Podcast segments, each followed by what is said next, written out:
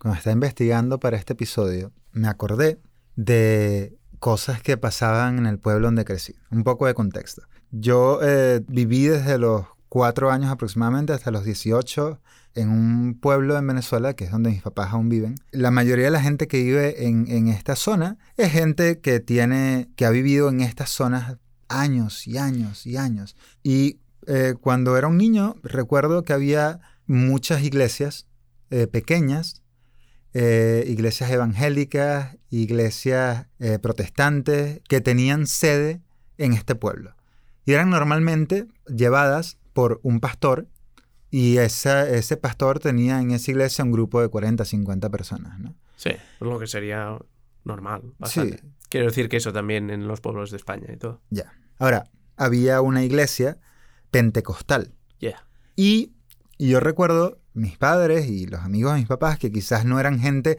que crecieron en esa zona, sino que llegaron y, comenzaron a vivir ahí, es decir, que no tenían familia en esta zona, no solían hacer muchos chistes al respecto, eh, porque eh, todos los sábados y los domingos se reunían, se congregaban en la iglesia y tocaban música y cada vez que pasabas por la iglesia veías a la gente saltando y, moviendo el cuerpo de formas raras. Em, no en plan bailar. Sí, era un, bailar, un bailar un poco poseído. Vale, yeah. Eh, y eso obviamente hacía que la gente, como mis padres o algunos vecinos, se riera. Eh, nos, reíamos de, esto porque era... Lo, mira, lo ves raro. Pero recuerdo que una vez pasó una historia que, fue hablada mucho en el pueblo. La iglesia pentecostal, e, esta iglesia que estaba en el pueblo, le prohibía a sus miembros donar sangre. Ah, no se puede donar sangre. Y recuerdo que el hijo de uno de los miembros de esta iglesia, eh, no, algo le pasó, no, no recuerdo si fue un accidente o alguna enfermedad, y necesitaba urgentemente un poco de sangre. que le donaran sangre. Y las personas que estaban, que podían en ese momento donar sangre. Las que lo querían de verdad. No, pero digo, las Su familia y tal debía ser. Ya, y que tienes la, el mismo tipo de sangre y tal. Por eso, por eso. Claro, se negaron a donar sangre porque el culto eh, prohibía donar, sangre. Y esta persona, el hijo de, de, estas personas, mm. murió en el mm. hospital porque no se permitió que sus padres donaran sangre. Y esto fue una noticia que se regó alrededor del pueblo y no podíamos creer o entender cómo era posible que dejaras morir a tu hijo solamente porque el, líder de tu culto te decía que no se podía donar sangre. Los padres deben estar tranquilísimos, por lo menos no les echó bronca el líder ni nada. Va de eso, ¿no? Lo que hablamos hoy de los cultos de, del lavado de cerebro, ¿no? Que te hacen y el, el miedo que tienes a una figura, a un líder.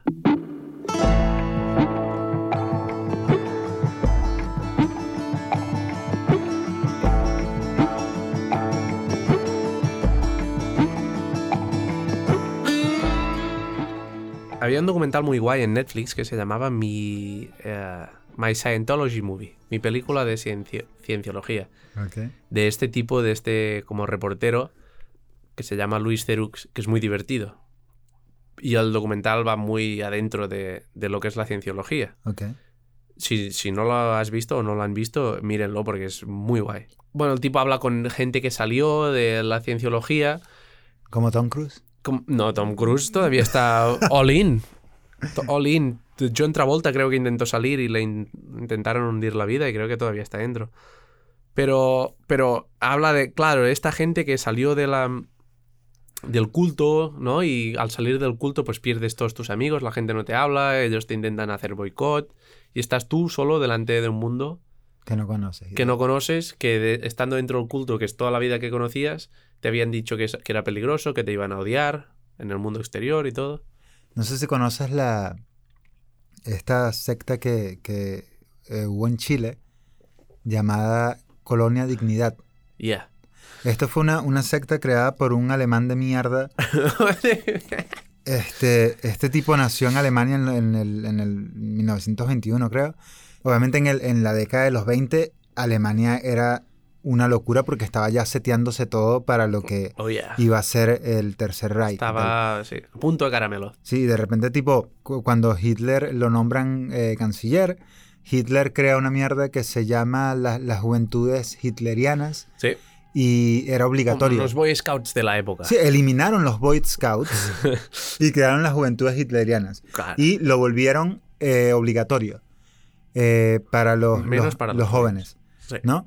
Eh, y este tipo se llamaba Paul Schaeffer perteneció a las juventudes hitlerianas porque era obligatorio. Básicamente eran movimientos de adoctrinamiento para, para inculcar ideas antisemitas, pero eh, inculcaban mierdas como ideas súper conservadoras, eh, la idea de separación de los géneros. Eh, pero les enseñaban a ir de camping también y a hacer un fuego y tal, a montar una tienda. Eran como pequeñas milicias. Tal cual. Eran como pequeñas milicias. Entonces este tipo formó parte de esa mierda. Eventualmente comienza la guerra él se alista en la Luftwaffe, eh, la Fuerza Aérea eh, Alemana, como médico y van a la guerra. No hay información de este tipo durante toda la guerra. Luego de la guerra, e, evidentemente hay una persecución de nazis y, está el miedo de que los comunistas van a dominar Alemania y todo el peo. Y este tipo decide que su forma de, eh, cubrirse las espaldas, sí. irse alrededor de Alemania promoviendo la palabra de Jesús. Claro. ¿no? Ah. Em, y se va alrededor de Alemania, eh, eh, tipo como un pastor. listo, ¿eh? Sí, sí, como pastor y tal, alrededor de Alemania, empieza a, sumar a, adeptos, a, su movimiento. Eventualmente, el tipo eh, funda un orfanato que ya estaba funcionando ¿Lo, lo, compró? No recuerdo en este, ahorita en este momento si, si, lo, si lo fundó él o, simplemente comenzó a manejarlo por sus influencias religiosas. Es que me lo imagino comprándolo y echando a los niños. Ya, Bueno, ahí es, donde está, ahí es donde está el twist. ahí es donde está el twist. Eventualmente surgen acusaciones de abuso infantil. lo que lo obliga a irse de Alemania. De Alemania se va a Chile porque luego de la Segunda Guerra Mundial, el, sur, el sur de, América, eh, Chile, Argentina, y Brasil fue como la, ¿sabes? El lugar para que todos los nazis se Hay gente que dice que, Hitler todavía está vivo en Argentina o Brasil. Ya, ya, Bueno, este tipo se fue a, Chile. y eh, se fue con un grupo de 70 personas, seguidores de su eh, culto. culto. En su culto, él promovía ideas similares a las que aprendió creciendo en, una Alemania totalmente autoritaria, ¿no? Sí. Esta idea, sí, autoritaria de yo, eh, todo comienza y termina conmigo, yo soy el que tiene la última palabra y la primera, ¿no? Se va con estas 70 personas a, Chile y eh, eh, una pareja de este grupo de 70 personas dona una cantidad de dinero, como 21 mil dólares, fue algo así. y con este dinero, este tipo compra una área gigantesca de tierra. Sí. En un lugar como... como rural, ¿no? Sí, sí, en un lugar rural, eh, creo que era como 400 kilómetros de, Santiago. Vale. Y funda un lugar llamado Colonia Dignidad. En esta colonia... ¿Todo, alemanes? Solo alemanes. Solo alemanes. Solo alemanes. En este lugar, el tipo comienza a implementar las ideas que, aprendió en las juventudes hitlerianas. Claro. Los niños y las niñas van a ser separadas de sus padres y van a estar en otra parte de la colonia, considerando que este tipo es un pedófilo. Ya sabemos. Pero antes nadie. Ya, pero ya sabemos hacia dónde iba. Sí, sí, sí. ¿No? Eh, claro, los padres en una habitación y los niños en otra habitación. Además, comenzaron a trabajar la tierra y a cultivar, pero en la forma en la que se hacía antes. En el viejo continente. Sí, lo que hacía básicamente que las personas que estaban dentro de la colonia tenían que trabajar tipo 16 horas al día. Eh, es curioso como todas las, todos los cultos son, son se, parecen, ¿eh?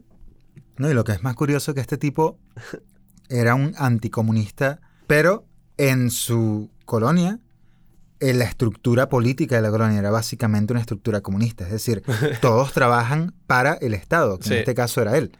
No se lo eh, había estudiado muy bien. Ya, ya. no se lo había o quizás sí. Ah, claro. Anyway, el caso es que logró eh, eh, concentrar una cantidad de alrededor de 300 personas, entre niños y adultos.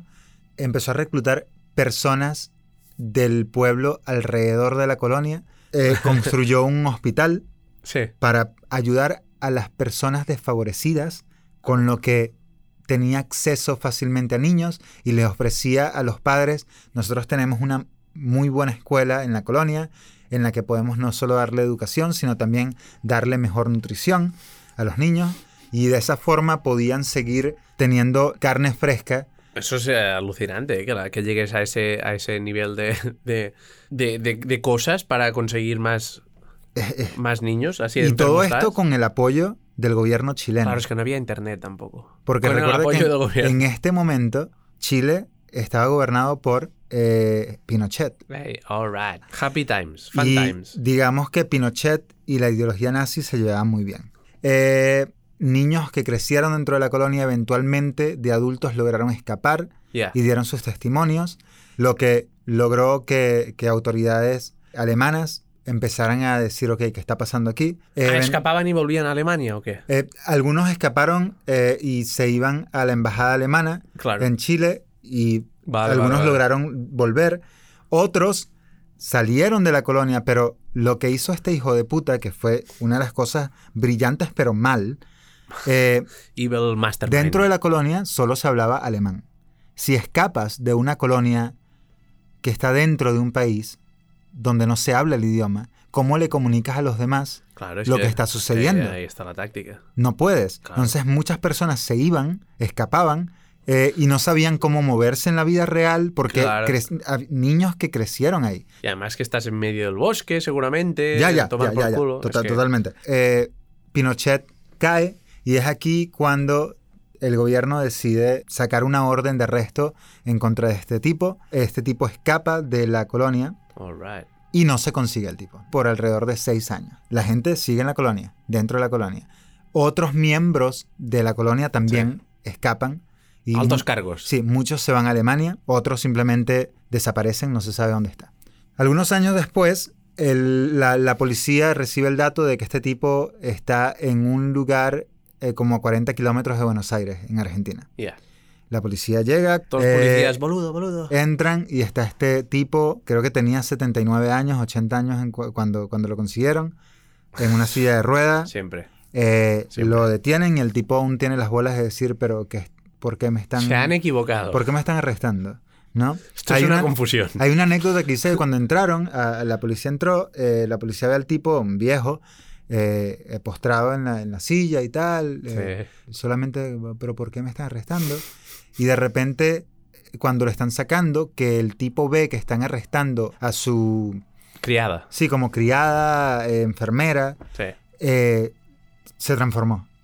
Oh. Era otra persona. A esa no la toque, no me la y empezó como, ¿por qué están agarrándola a ella? Ya no tienen nada que ver en esto, suéltenla inmediatamente, es una orden y tal. Y todos se quedaron como orden what? Eh, literalmente no, no entendió todo lo que había hecho. Eventualmente eh, la policía entró a la colonia, descubrieron una cantidad de armamento estúpida.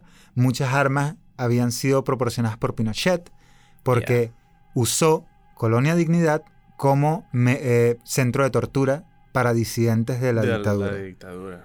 Eh, la estaban allí solo para hacer barbacoas. Y todas estas torturas, en la mayoría de los casos, se llevaban a cabo por nazis que estaban en la colonia y eran eh, expertos en tortura claro. y en todas estas mierdas. Tenían carrera. Se consiguió una cantidad de explosivo enorme. Todo esto enterrado en la colonia. Sí, sí, sí. sí. Anyway, se desmanteló esta colonia, le dieron 30 años de cárcel, eh, murió a los 5 años y esta colonia sigue existiendo. Hoy no se llama Colonia Dignidad, sino que se llama Villa Baviera. Tiene más lógica. Tiene más lógica. Claro, es que lo que decía es que solo hablaban alemán, pero le llaman Colonia Dignidad. Ya. Sería Coln Dignitas. Pero me pareció curioso eso que dijiste que cuando lo arrestaron no, él no sabía, él no, para él no había hecho nada, ¿no? No se había dado cuenta de que hubiese hecho nada malo. No, para él no, no. Y ese es el caso de, de, muchos de estos líderes, ¿no? Tan con ese narcisismo y ese ego tan que son muy inteligentes porque saben manipular muy bien a la gente y tienen una labia impresionante. Pero no viven en la, esta realidad, porque ellos son los reyes del mundo en su cabeza. Sí, que imagino que es donde entra eh, varios tipos de enfermedades mentales. Claro, claro, es que es eso, no están enteros. Aunque eso no quita que sepan manipular muy bien a la gente y sean influenciables, y aunque todas estas comunidades pasen hambre y se autodestruyan, como en Jonestown, claro. ¿En cuál? En Jonestown. ¿Cuál es esa? Pues la que te voy a contar después de esta pausa. Vale.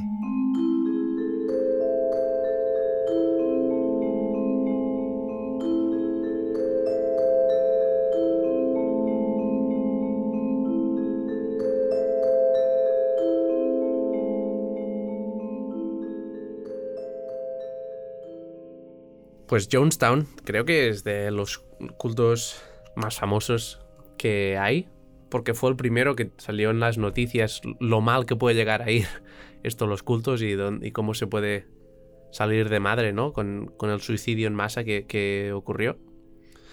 El líder era Jim Jones, ¿no? Que era un tipo americano de Indiana, eh, un pastor que practicaba en los 70 y tenía muy buen don de gente. Le encantaba mucho salir en, pues sí, con fotos con, con políticos, a salir a hablar con la gente. Consiguió, creo, hacer un par de parroquias en Indiana, luego salió otra en California y se hizo bastante eh, grande, creo que tenía como centenares de seguidores, ¿no? Sí. Y, em, y, y, es curioso porque sus ideales eran muy socialistas. Él era. Él tenía una familia. Era. era creo que fue la, la, primera Rainbow Family. Era uno de cada color. Tenía niños adoptados. La mujer era también de. Creo que era asiática, del sudeste, asiático. Tenía un niño adoptado negro y otro. Creo que adoptó otro más adelante de Guyana. Y uh, era un anticapitalista. En principio le gustaban las ideas de, del socialismo y les prometía a sus uh, seguidores que si algún día pasaba algo con su iglesia, con su comunidad, se podrían ir a Rusia. Vale. Rusia les aceptaría. Bueno, Jim Jones uh, se, se, hizo bastante grande, que empezó a tener seguidores, pero con los uh, seguidores empezaron también a salir un poco de problemas con, con quejas de, de gente que dejaba el grupo diciendo que en esa comunidad, en ese culto, había abuso de poder, que todos seguían a, a, Jones sin, con fe ciega, ¿no? Y que Jones les obligaba a, no poder contactar sus familias, ¿no? A, alejarse de sus familias, sino... estar aislados. Sí, si no seguían su uh, ideología también. Y con gente que salía de la religión y empezaba a hablar con, con las autoridades, uh, el FBI creo que empezó una investigación, ¿no? En, a principios de los 70 o mediados de los 70 en, sobre el culto, de a ver si había abuso de... O sea, brutalidad, si estaban explotando a gente, maltratando a gente y tal. Y como había mucho revuelo, Jones decidió coger como a muchos de sus seguidores, como unas mil personas, y trasladarse a la Guayana francesa, donde él años ya antes estaba preparando una comunidad rural allí. Cuando digo rural quiero decir en medio de la puta selva, básicamente. Y se mudaron allí. Empezaron una comunidad como rural, autosostenible, con ideas socialistas. La, mayoría de... O sea, se, se consideraba autosostenible y uh, como sistema sanitario gratuito, a diferencia de Estados Unidos. Una de las cosas que logró que este tipo se volviese tan influyente y tan poderoso tan rápido fue la cantidad de trabajo social que hizo en Estados Unidos. En Estados Unidos, en los projects, en, barriadas. La mayoría de gente que viajó a la Guayana con él eran afroamericanos. La gran mayoría de, gente en Georgetown. Y, tenía un historial de, trabajar en. Sí, en proyectos sociales, ¿no? Y justo en la, en la Guyana, al parecer, comenzó a implementar también como, como eh, Paul Schaefer de, de sí. Dignidad hacer trabajos sociales también para ganarse el favor de locales. Exacto, exacto. Pero luego la gente que vivía en esas comunidades pasaban hambre, morían de enfermedades. Él les prometió como la, bueno, les sí, les prometió la tierra prometida, ¿no? Que digamos. O sea, les dijo, vais ahí, eh, estamos en un paraíso, alejados de los que nos quieren dañar. Uh, sí, no hay, no habrá ni bichos ni serpientes, ah, siempre el, clima perfecto. Y luego van allí y es, hace un calor que te torras y hay serpientes y arañas por todos sitios y la gente no tiene comida, trabajan que trabajan 17, 18 horas al día. Para poder mantener la comunidad. Exacto. Pero, aún así, Jim Jones era súper influyente en ellos y no se querían marchar. No se querían marchar, pero si se marchaban, ¿qué les esperaba? Pues lo mismo, un país donde no hablas el idioma, donde vas a tener que atravesar quizá 70 kilómetros de selva para salir de la comunidad. O sea, no puedes salir. Quizá te has dado cuenta una vez allí, quizá te has dado cuenta en el avión yendo hacia allí, pero también es too late. Así que la gente allí lo tenía chungo. Una tipa que estaba allí envió una carta a su hermano, y su hermano creo que era cámara de ah, una cadena de, de noticias de Estados Unidos. Total, como recibieron un par de quejas de gente de la Goyana diciendo, eh, aquí hay abusos, aquí la gente está pasando hambre, y son todos ciudadanos americanos. entonces mandaron una, un reportero con un cámara, o un par de reporteros con un cámara y un senador de California, para investigar, bueno, cuál era, cuál era la realidad de allí, ¿no? Bueno, llegan allí a los, el senador y los reporteros y ven que la gente está contenta, porque la gente, Jim Jones ha estado comiendo la, la cabeza a la gente durante muchas semanas diciendo, aquí no digáis que, estamos, que estáis pasando hambre ni que os maltratan. Claro. Aquí todos felices. Y la gente, como era una fiel seguidora de este hombre, dijo eso, mintió a, los reporteros, dijeron que estaban muy felices y los reporteros y el senador pues se lo creyeron, dijeron, vieron que todo el mundo estaba contento, aunque veían cosas raras, pero aún así la gente decía lo que decía y decía que estaban contentos y que comían muy bien y que era la tierra prometida. Pero al senador le dieron una carta de alguien que vivía en la comunidad diciendo que si por favor que lo salvasen, porque estaban... Justo antes de irse. Justo antes de irse, que lo salvasen, que estaban fatal allí. Y se lo enseñó a Jim Jones dijo, ¿cómo es que alguien me ha mandado esto? Y él dice, mm, pero esto no es verdad, ¿no? Los que, se quieren marchar de aquí pueden marcharse cuando quieran, nadie está sufriendo aquí, y por favor marcharos ya y los como empujan a marcharse y a marcharse ya. Total que como estaban en medio de la selva, llegaron en, llegaron en avioneta en un descampado luego tenían que viajar en carro hasta la comunidad. Volvieron en, en carro hasta el punto de donde aterrizan los aviones, pero no había aviones. Y lo que pasó es que como un grupo grande, creo que fueron como unas 15-20 personas, ¿no? De la comunidad les fueron detrás para decir, por favor, salvadnos, llevadnos con, con, vosotros en la avioneta. Y Jim Jones se enteró de esto y mandó a, a sus... Séquitos. sus séquitos con uh, escopetas uh, y con pistolas a perseguir a, a estos desertores y a, lo, y, a, a, los reporteros y todo para no dejar que se escapen. Y, y lo hicieron y los persiguieron. Y justo cuando estaba despegando el avión o cuando estaba aterrizando, disparan y los matan casi a todos. Alguno puede escapar en avioneta. Creo que el piloto y un cámara o algo así escapan. Pero el senador y los reporteros y, todos los seguidores o los desertores los asesinan allí. Y luego Jim Jones, después de esto, hace un speech muy famoso que también está en YouTube, que da bastante miedo. ¿Lo has escuchado esto? Sí, pero esto lo hace claro porque ya sabe que está condenado, al haber matado a un senador gringo, ya sabe que está condenado. Está con, va a ir a prisión, eso está claro. Y que va a venir los putos Navy SEALs. Sí, sí, está claro. Y tiene el miedo ese. ¿Y qué le dice a la gente? Hace un último speech donde se graba y tiene toda la gente delante. Y dice que hasta aquí hemos llegado, que no podemos escapar de lo que ha pasado ahora. Y ha muerto gente y nosotros ya no nos queda nada en este mundo, ¿no? Y tenemos que... Pues que dejarlo.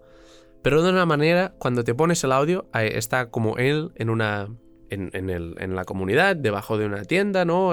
con sillas y mesas. Y él, está explicándole a toda la comunidad, a unas mil personas. Un tercio de ellos niños, como 300 o 400 niños. Y eh, les está diciendo que vamos a tener que matarnos, chicos, porque no hay nada más que hacer, porque estamos condenados con lo que ha pasado ahora. Y, y es fuerte escuchar el audio de YouTube porque hay, hay gente, un par de personas que dicen, pero podemos escapar de esto. Y tú dijiste que podríamos ir a Rusia cuando... Y él, no, no, pero Rusia no. Eso no fue verdad. Y la tipa dice, pero en plan, deberíamos poder nosotros escoger sobre nuestra vida. Y, el tipo, sí, sí, sí os dejo con vuestra vida. Y tienes razón, pero afuera no os espera nada y vais a morir afuera. Y toda, además, toda la otra gente, que no eran estas dos personas, les están reprochando que digan estas cosas. Están diciendo, no, vayámonos todos juntos. Claro. Total, pues que también hacen un veneno, ¿no? Una bebida. Con cianuro, ¿no fue? Con, con cianuro. Sí, sí. Y se la empiezan a dar a los, a los niños, a los, a los infantes. que se oye también en el vídeo como le dan primero a los niños y empiezan a llorar todos los niños y luego los adultos. Y él no tuvo la valentía suficiente como para tomárselo y se disparó a la cabeza, a él mismo. Y luego llegaron las autoridades. Pero en ese suicidio comunitario donde todos bebieron ese cianuro, murieron como unas, mm, sí, no, más de 900 personas. Y es el video que todos conocemos de, las imágenes aéreas viendo la cantidad de gente en el... Sí, eh, eh, claro, gente que murió con su Es un video fuerte de ver. Claro, Recuerdo la primera, vez, la primera vez que vi el video, me costó entender que...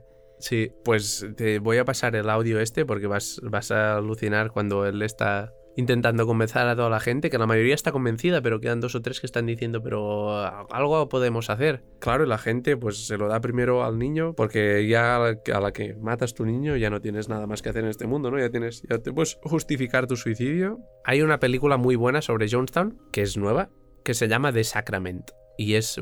¿Qué tan nueva es? Tan nueva del 2011, 12. Esto pasó en el 78. Creo que hay un par de películas de los 80 que, que lo tratan. Pero esta última es muy buena, es una, como una recreación y es como una recreación como si pasase hoy en día. Y los reporteros que van a visitarlo son de Vice y está, está bastante guay. Las mierdas de este mundo, ¿no? Es bastante fuerte y cuando ves a, los vídeos o este audio de Jim Jones convenciendo a todos sus creyentes de, justo antes de, de, quitarse la vida, eh, piensas, joder, pero sí, sí, no todo el mundo tiene una visión crítica de la vida. Bueno, hacemos una pausa y uh, ahora volvemos con más cultos raros.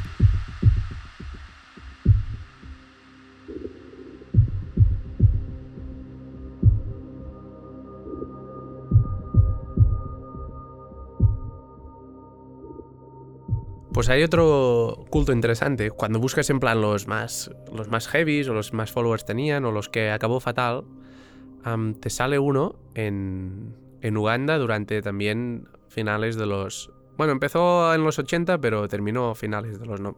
Bueno, terminó en el 2000. y terminó en el 2000 porque era un culto apocalíptico. Así que era un, culto que... apocalíptico que creía que el mundo se iba a acabar eh, cuando llegase el año 2000.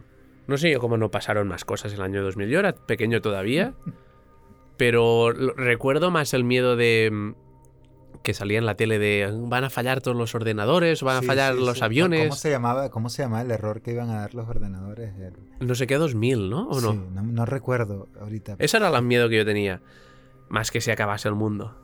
Pero entiendo que en esa época salieron muchos cultos apocalípticos que, que encontraron en este miedo una manera de atraer a más gente, ¿no? Y en Uganda hubo uno de curioso. Uganda es un, fue un país en, antes de los 2000 que tuvo una epidemia de sida brutal y tenía un dictador, um, Idi Amin, súper chungo, también que mató a miles y miles y miles, bueno, centenares de miles de personas. y bueno, y hambruna y un país muy chungo. Sí, lo mismo de un culto, pero en el tamaño de un país. por, por, el país, sí, exacto. Y era un sitio donde donde las esperanzas estaban muy bajas porque había hambruna, dictadores, guerra civil, sida y la gente necesitaba cosas. Y yo, yo veo en eso una, una... Un caldo de cultivo. Un caldo de cultivo para cultos totalmente, ¿verdad? Y ah, apareció una mujer, una mujer que era muy religiosa, que tenía un bar que se, que se llamaba Credonia Muerinde tenía un bar en Uganda, en un pueblo fuera de, de la capital, creo que es Kampala, la, la capital, pero búsquenlo. que buscó a otro, a otro pastor famoso de la zona para fundar esta nueve, este nuevo culto que llamarían Movimiento para la Restauración de los Diez Mandamientos. Joder.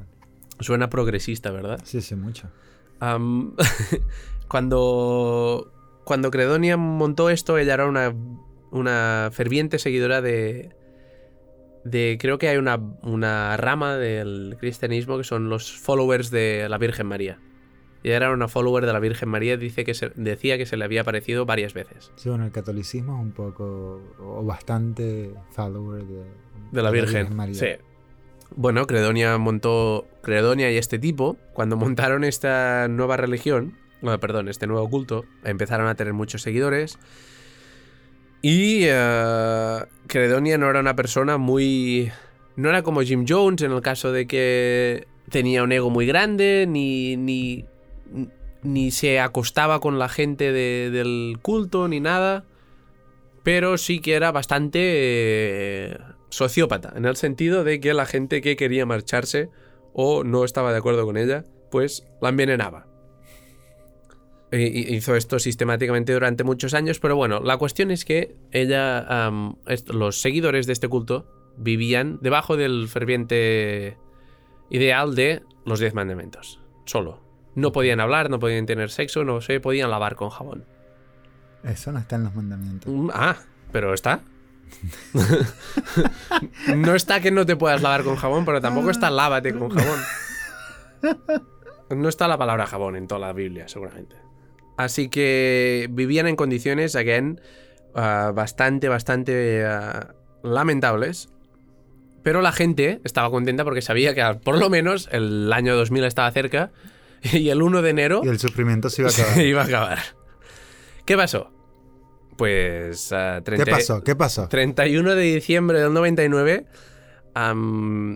yo estaba con mi familia celebrando fin de año y las personas en Uganda se despertaron el, día siguiente todavía vivos en un mundo. Y dijeron, Credonia, devuélveme mi dinero, por favor. Ah, a lo que Credonia respondió, gente, no os vayáis, porque yo lo que dije es que el año, que el mundo se acabaría antes de que se termine el año. 2000. Es como, bueno, eso no fue lo que dijiste. Eso mm, no. Pero, mm, ok. antes, seguro que fue eso. Y, dijeron, pues, como buenos followers de, un icono y de un. Político. De un, de un político, ah, dijeron, bueno, mm, vale. Así que se quedaron todavía. Eh, eh, me olvidé de mencionar que estos, todos estos seguidores le dieron todas sus posesiones, vendieron todas sus posesiones y del dinero que sacaron vendiéndolas todas, ah, se lo dieron a Credonia para esta nueva religión, para montar pues la fiesta que montó en marzo del 2000 ah, para celebrar pues que el mundo se acabaría pronto. No se había terminado todavía, pero no había una... Pero estaba cerca. Estaba, cerca y montó una fiesta donde estaban todos, todos, todos invitados en el... Todos los del culto invitados en una gran fiesta que se celebró dentro de un, de un gimnasio en Uganda. Y ah, bueno, estaban todos dentro. Lo que hizo Credonia y otros ah, de, sus, de los líderes fue tapiar las puertas y las ventanas y quemar el edificio con todos los seguidores dentro. Había como unas, había como unas 700 personas dentro y um, luego encontraron uh, uh, esparcidos por, la zona uh, muchas, muchas otras fosas comunes y se estima que Credonia y el culto de los 10 mandamientos mm, acabó con las vidas de alrededor de 2.000 personas en Uganda. Joder. La cuestión es que um, después de prender fuego al edificio, Credonia huyó y no volvió. Y todavía no la han encontrado. Así que Credonia está en algún lugar de África viviendo la vida. O de Europa. O de Europa. O quizás Kamala Harris.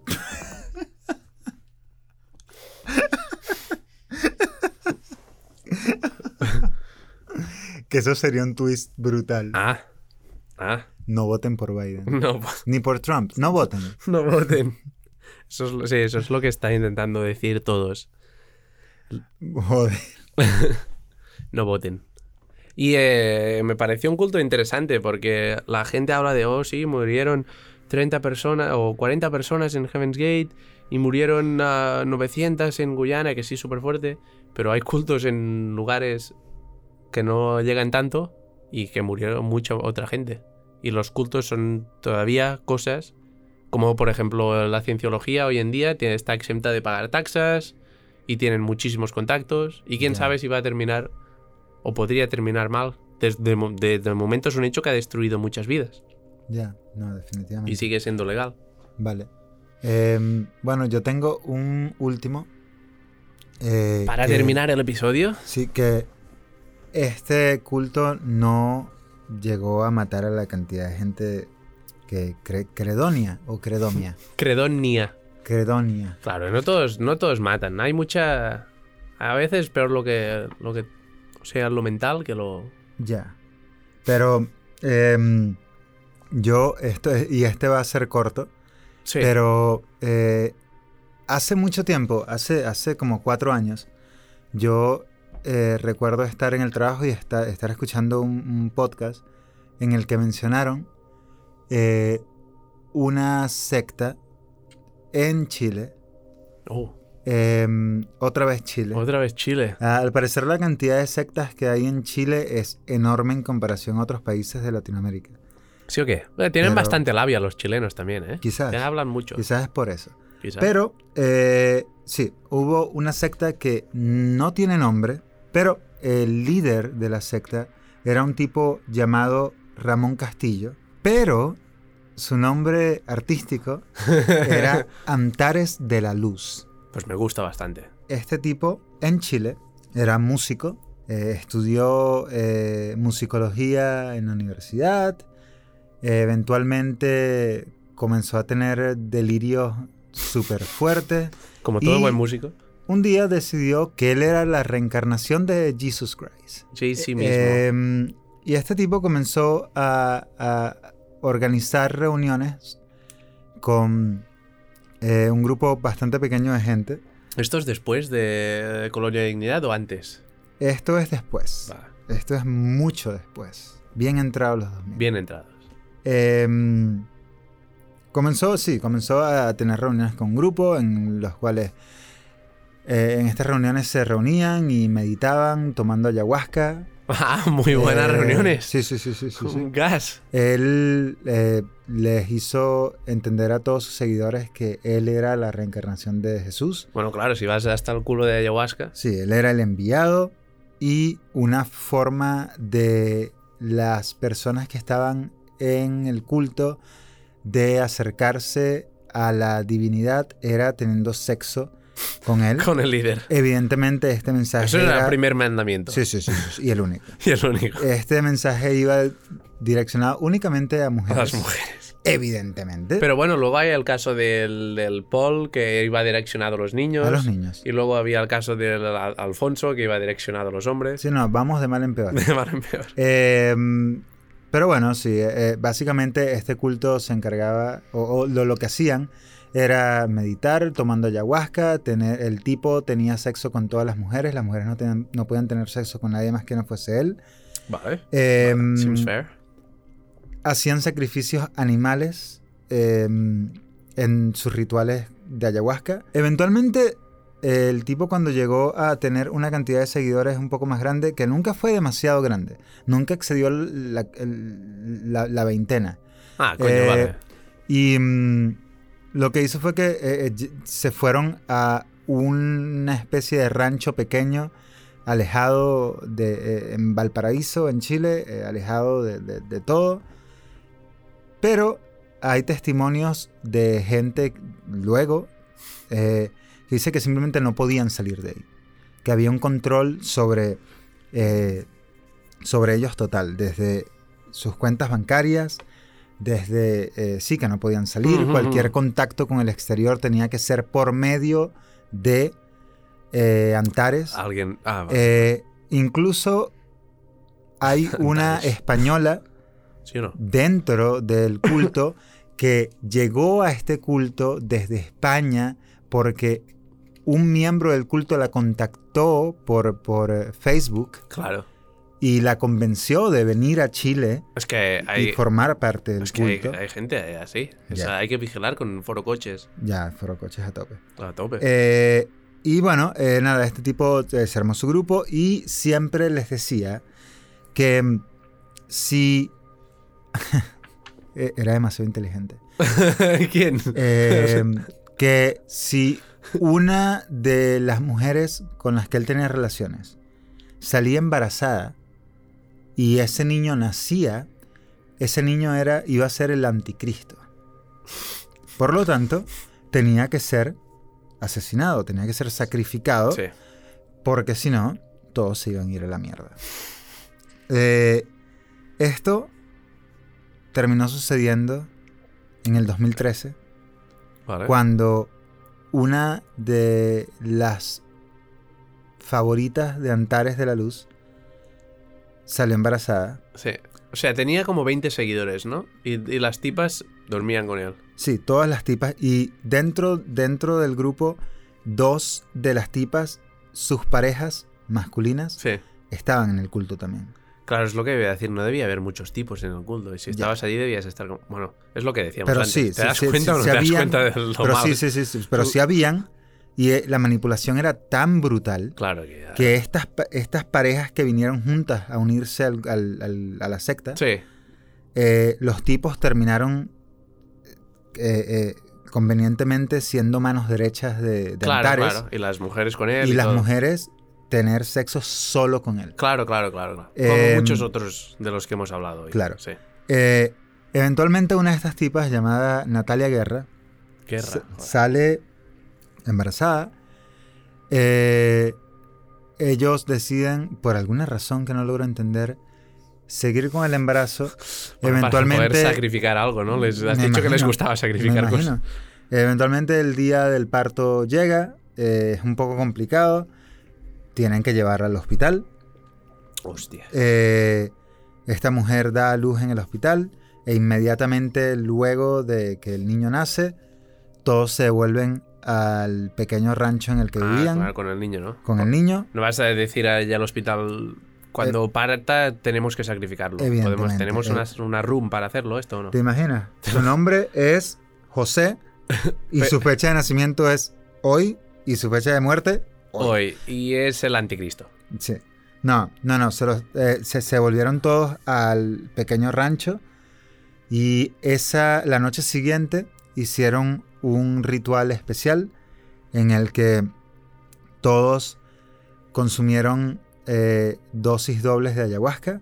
¿Ese día dobles? Ese día Claro. las rondas las pagaban todos. Era como Navidad, claro. Eh, em, nos estamos riendo, pero esto no está bien. no, no, no. Pero mm, eh, esa noche tuvieron un ritual especial en el cual no se había dicho explícitamente, pero todos sabían que lo que iba a suceder era la muerte de José. este, de este niño.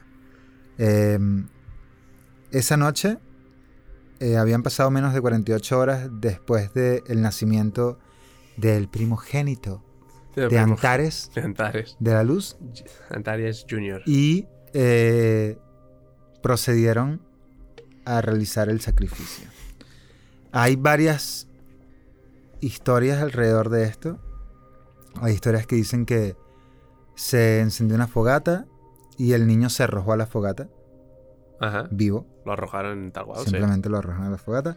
Hay eh, otra historia que dice que eh, lo cortaron las extremidades Yeah, del niño yeah. y luego arrojaron todas esas partes a- Al fuego al también. fuego también. Esto era para... Bueno, ¿cuál es la otra teoría? No, no, estas eran las dos teorías. Vale, Perfecto. So, ¿Te Esto parecen era- pocas estas dos No, me parecen explícitas y bonitas, sí. Pero esto era. Esto es para. Porque ese niño es el anticristo. Sí. Y para. Por tanto, estaban salvando al mundo. Evidentemente. Vale. Eh, Luego tuvieron sexo él y todas las ya. seguidoras. Luego de este sacrificio, eh, la gente del pueblo comenzó a rumorar Sí. lo que Gossip. podía estar sucediendo. Es decir, hay una mujer embarazada y de repente ya esta mujer no está embarazada, Pero no hay bebé. pero no hay bebé. Y huele a barbacoa. Eh, y bueno. Eh, así que comienzan investigaciones al respecto y en cuanto a nuestro, nuestro amigo Ramón Sí, sí. sí. eh, se entera de esto, toma una decisión muy valiente eh, y es dejar el, el- la secta sí. e irse. Por patas. Sí. Y se va a Perú. Uh, ¿No? tierra ¿Dónde? prometida. Eh, bueno, ya voy a seguir con, con qué pasó con Antares, pero la secta, todos eh, fueron detenidos por la policía. Todos. Claro, el pueblo se chivó o se chivó, eh, dijo que algo pasa, ¿no? Y hicieron una redada o algo. Sí, y encontraron los restos del niño Bueno, pues ya está. eh, y todos fueron cargados con, con, Muerte de niño. con distintos cargos Vale. eh, delictivos.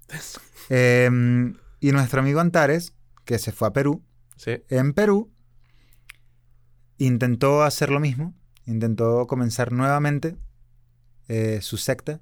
Sí.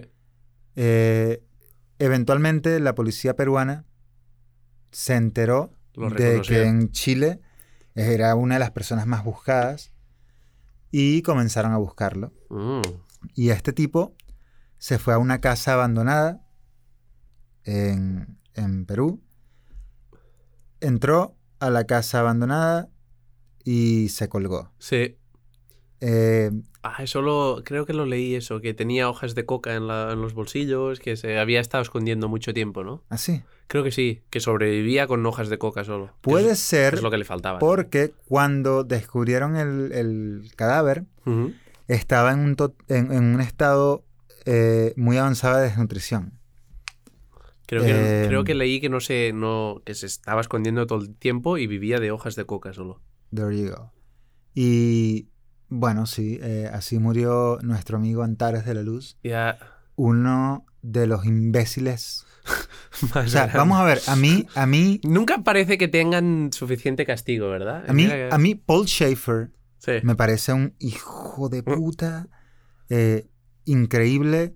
Eh, cuando yo le, estaba leyendo que la forma en la que lo apresaron y yo lo que pensaba, y perdónenme, pero lo que pensaba era, pero ¿por qué no le dieron golpes y golpes? y golpes y golpes. O sea, tenían que torturarlo hasta el momento en que muriera. Claro, bueno. Eh, y sí, gente como él me molesta mucho, pero gente como este tipo Antares, no sé por qué, me molesta aún más. ¿Por qué? ¿Cuál es, cuál, ¿Cuál es la diferencia? ¿Por el- la muerte del bebé? No lo, sé- no lo sé, yo siento, yo siento, este- esto es lo que, lo que yo creo. Eh, un tipo como Paul Schaefer, vamos a ver, es un nazi. Pederasta. Eh, es un nazi que es súper conservador, evidentemente, que está en, eh, en una zona, eh, en, en una comunidad cerrada, eh, Todo en alemán, como en Mallorca. Sí. pero un tipo como Antares, ¿no?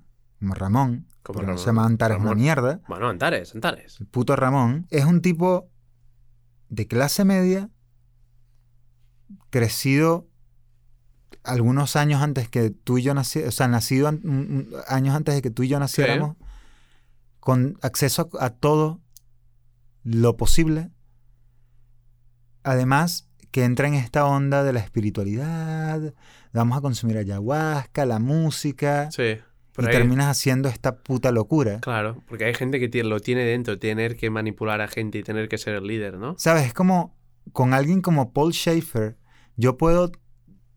eh, hay cosas que puedo ver de dónde puede venir esta puta locura. ¿Sabes? O sea, nació y creció en la Alemania nazi, luego formó parte de la juventud hitleriana. Sí, sí, sí. Luego-. Es como eso unido con eh, problemas evidentes eh, en su cabeza. Pero sí, un tipo como Antares me molesta mucho porque puede ser tanta gente que he conocido, Claro, alrededor. gracia. ¿sabes? En esta onda de, de, de almas libres, vamos, Sí, somos muy sí, espirituales. Pero llega a un punto que sí que tiene algo que le falla en la cabeza para a llegar a punto de, de- de- de destruir así a la, a la gente de su alrededor, ¿no? Ya, es- sí, es muy... Todos me, todos me parecen que tienen esa ese clic que, le, que, que algo falla. Ni con la tipa ver, esta nos- que decía, que, que la, la tipa esta que tú decías, como... Credonia, Credonia, es como... Es muy fuerte. eso está claro, pero es que además hay, hay, hay lo que estábamos diciendo antes de que, que no, que no viven en esta realidad, no tienen, sí que tienen, saben las consecuencias, pero, pero no, no entienden el mundo exterior, más allá de, de, de lo que está reflejado en su ego, ¿no? Y ellos son los líderes. Pero sí, no sé, me, a mí me parece, o sea, a mí me perturba ma- más, que por las, por las acciones en sí, que ya de por sí son acciones fuertes, pero a mí lo que más me perturba es entender o saber que hay personas capaces de hacer eso. Claro, eso es lo más atractivo, la mentalidad del depredador y de la, y de la presa, del líder y del, y del súbdito, ¿no? Que existen. Hay gente que, que cae en esas en eso tan básico. Pero viene de, bueno, tú has entrado allí voluntariamente y, y, has ido sacrificando cosas hasta que no tienes nada más que eso.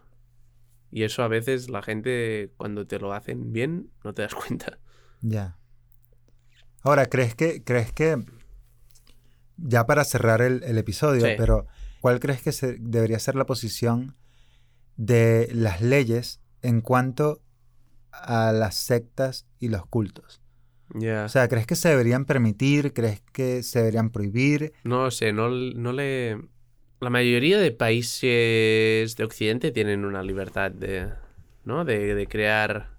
Ya, de culto. De crear, sí, de culto a lo que quieras y libertad de religiosa, ¿no? Y yo creo que ese es el camino correcto. pero claro, cuando algo se convierte en abuso de cuando algo se convierte en abuso de personas o en actividad criminal, si se debería actuar, sí, pero ¿cómo lo detectas? Ya, es que es, jodido. Yo creo que es más importante la libertad religiosa que, que el perseguirlo. Primero que tengan libertad religiosa la gente.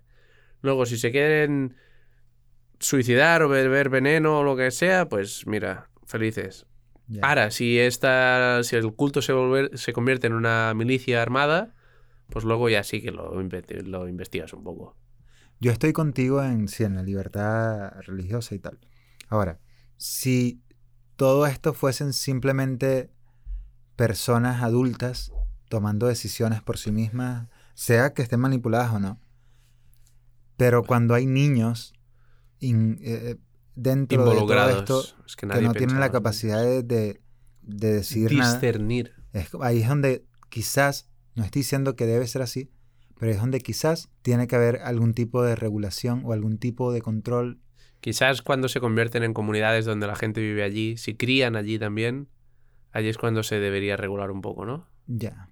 Bueno, nada, esperamos que hayan disfrutado el episodio de hoy. Nosotros nos las pasamos bien hablando de estas mierdas que no deberían existir. oscuras. Oscuras. Eh, y nada, nos escuchamos pronto. Esto fue... Desorden de atención.